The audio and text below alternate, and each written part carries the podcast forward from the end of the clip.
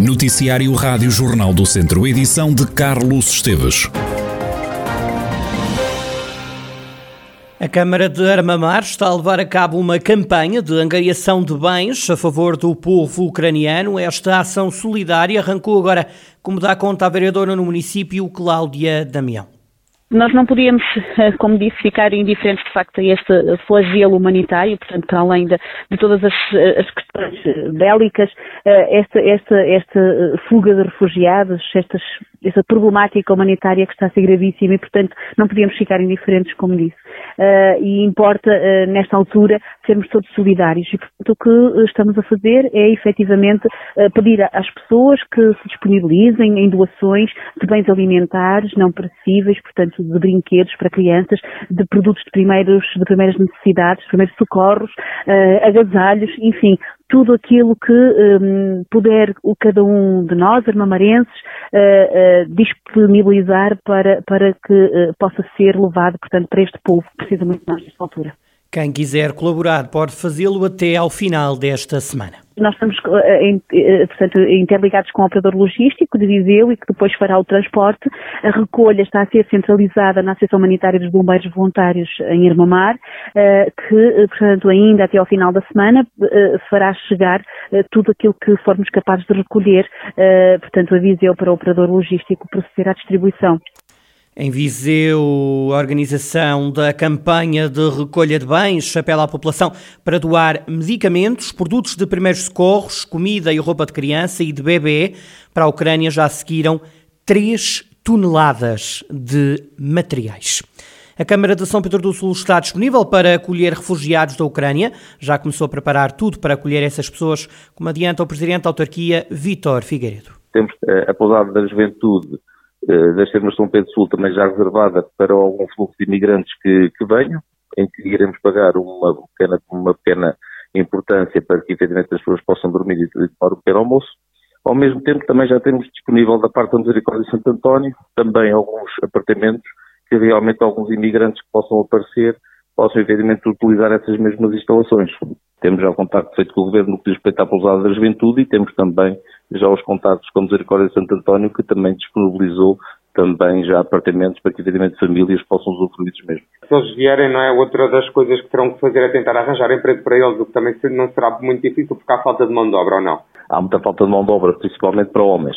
Eh, e o que se verifica é que a avalanche que está a sair das fronteiras da Ucrânia é essencialmente mulheres e crianças, pelo que não será tanto a mão de obra que nós precisamos, mas que evidentemente poderemos uh, ajudar a encaixar aí em possíveis empresas que possam vir a precisar deles. Estão reservados meia dúzia de apartamentos. A pousada da juventude tem 138 camas.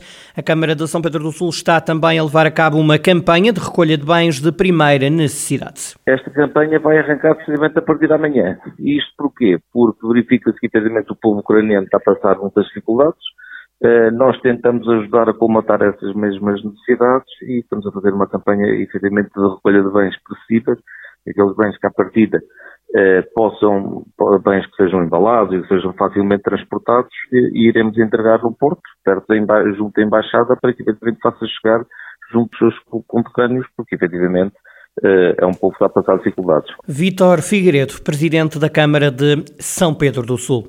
E todas as corporações de bombeiros da região tocaram esta manhã sirene em apoio aos soldados da paz da Ucrânia. O toque simbólico aconteceu às 11 da manhã, durou 30 segundos. Fernando Farreca, comandante dos Bombeiros de Oliveira de Frades e membro da Liga dos Bombeiros Portugueses, justifica esta ação aderiram todas as corporações uh, em termos nacionais. Uh, isto foi um toque nacional, não foi só um toque local. Uh, a iniciativa foi prestarmos uma pequena homenagem aos bombeiros ucranianos que nestas horas têm andado a lutar e a socorrer pessoas nas mais difíceis condições de combate e então a Liga resolveu prestar esta pequena homenagem. Os bombeiros estão solidários e a ajudar o povo ucraniano após a invasão do país por parte da Rússia. Os bombeiros eh, estão, estão, estão a ajudar, estão mobilizados. Eh, ainda ontem saiu do quartel dos bombeiros de Óbidos eh, trailers com alimentos, roupa, medicamentos para, para a fronteira da, da Polónia com a Ucrânia. e nesta quinta-feira vão sair quatro ambulâncias que foram doadas pelos bombeiros de Portugal aos bombeiros da Ucrânia. Eh, estamos a receber muito equipamento, muito material.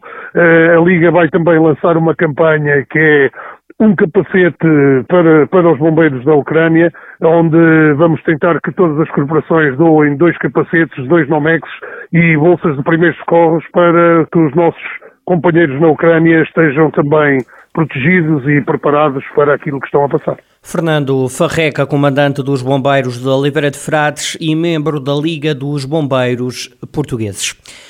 E num tema completamente diferente, a folia de carnaval voltou a sair esta terça-feira na região à rua.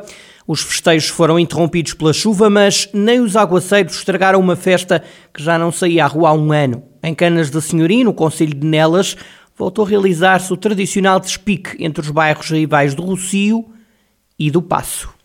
Venho vendedora de tacos. Já muitos tacos? Muitos, muitos. Ao pessoal do Passo só. Costumo participar sempre, desde que nasci. Só, só não fui um ano porque me lesionei a jogar futebol Passo contra o Rocio. Mas tenho ido sempre, tenho 36 anos e é sempre, sempre no Passo. Apesar de toda esta situação de pandemias e de não haver, não ter sido organizado, Está ótimo, está bom. Sair à rua já é bom, não é? É muito bom, sim. Podemos sair e estar. Uh, pronto, está praticamente como nos anos anteriores.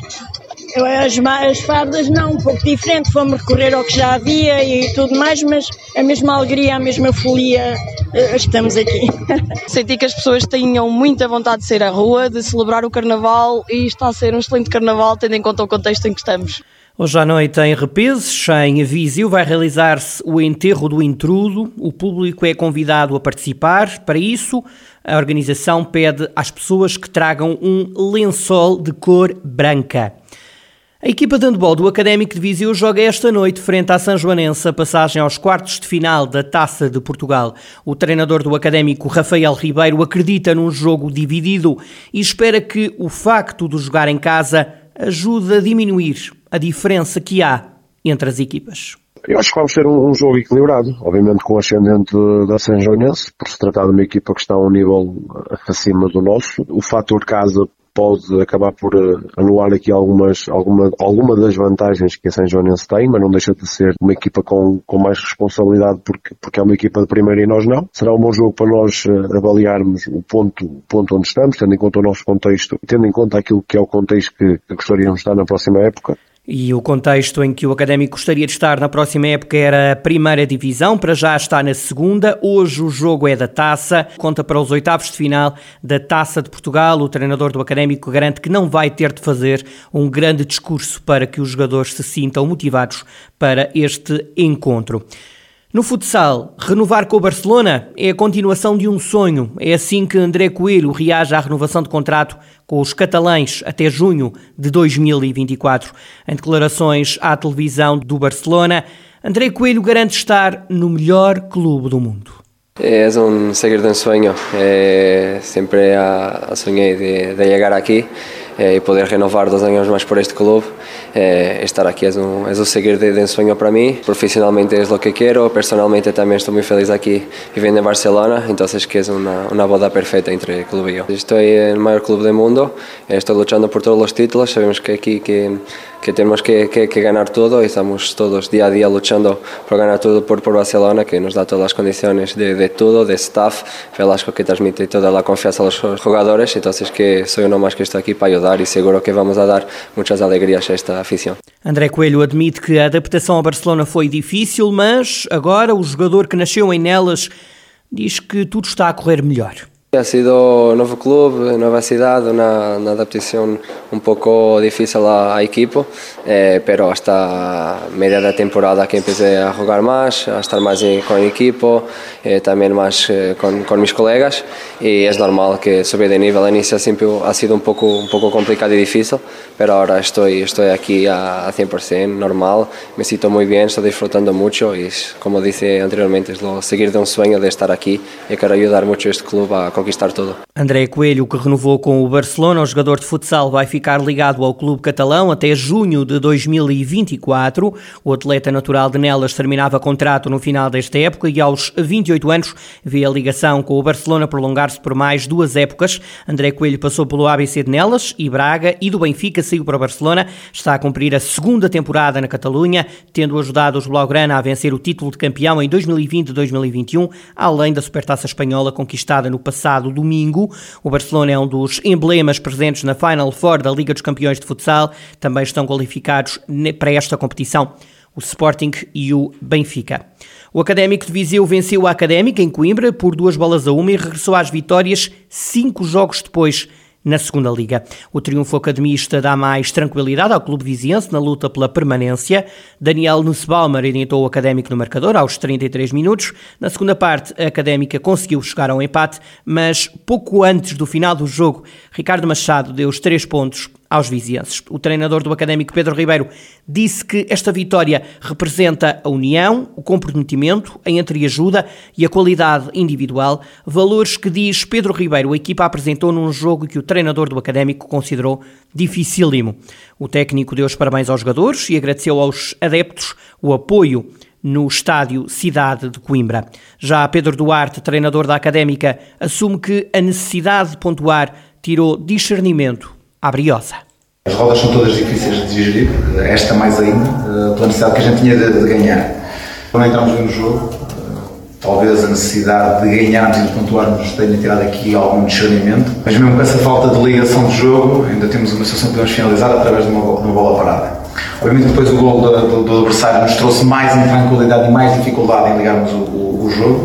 Acabámos depois por alterar ao intervalo, que algumas unidades, eh, que era a estrutura que estávamos a jogar, e já fizemos uma segunda parte diferente. Eh, acabámos depois de buscar ao golo, temos mesmo na parte final duas ou três situações que podemos, podemos finalizar, eh, mas acabámos outra vez por sofrer um golo já próximo Pedro Duarte, treinador da Académica de Coimbra no final deste jogo. Com esta vitória, o Académico de Viseu passa a somar 27 pontos. Os vizienses têm mais 8 pontos do que o lugar de play-off de despromoção.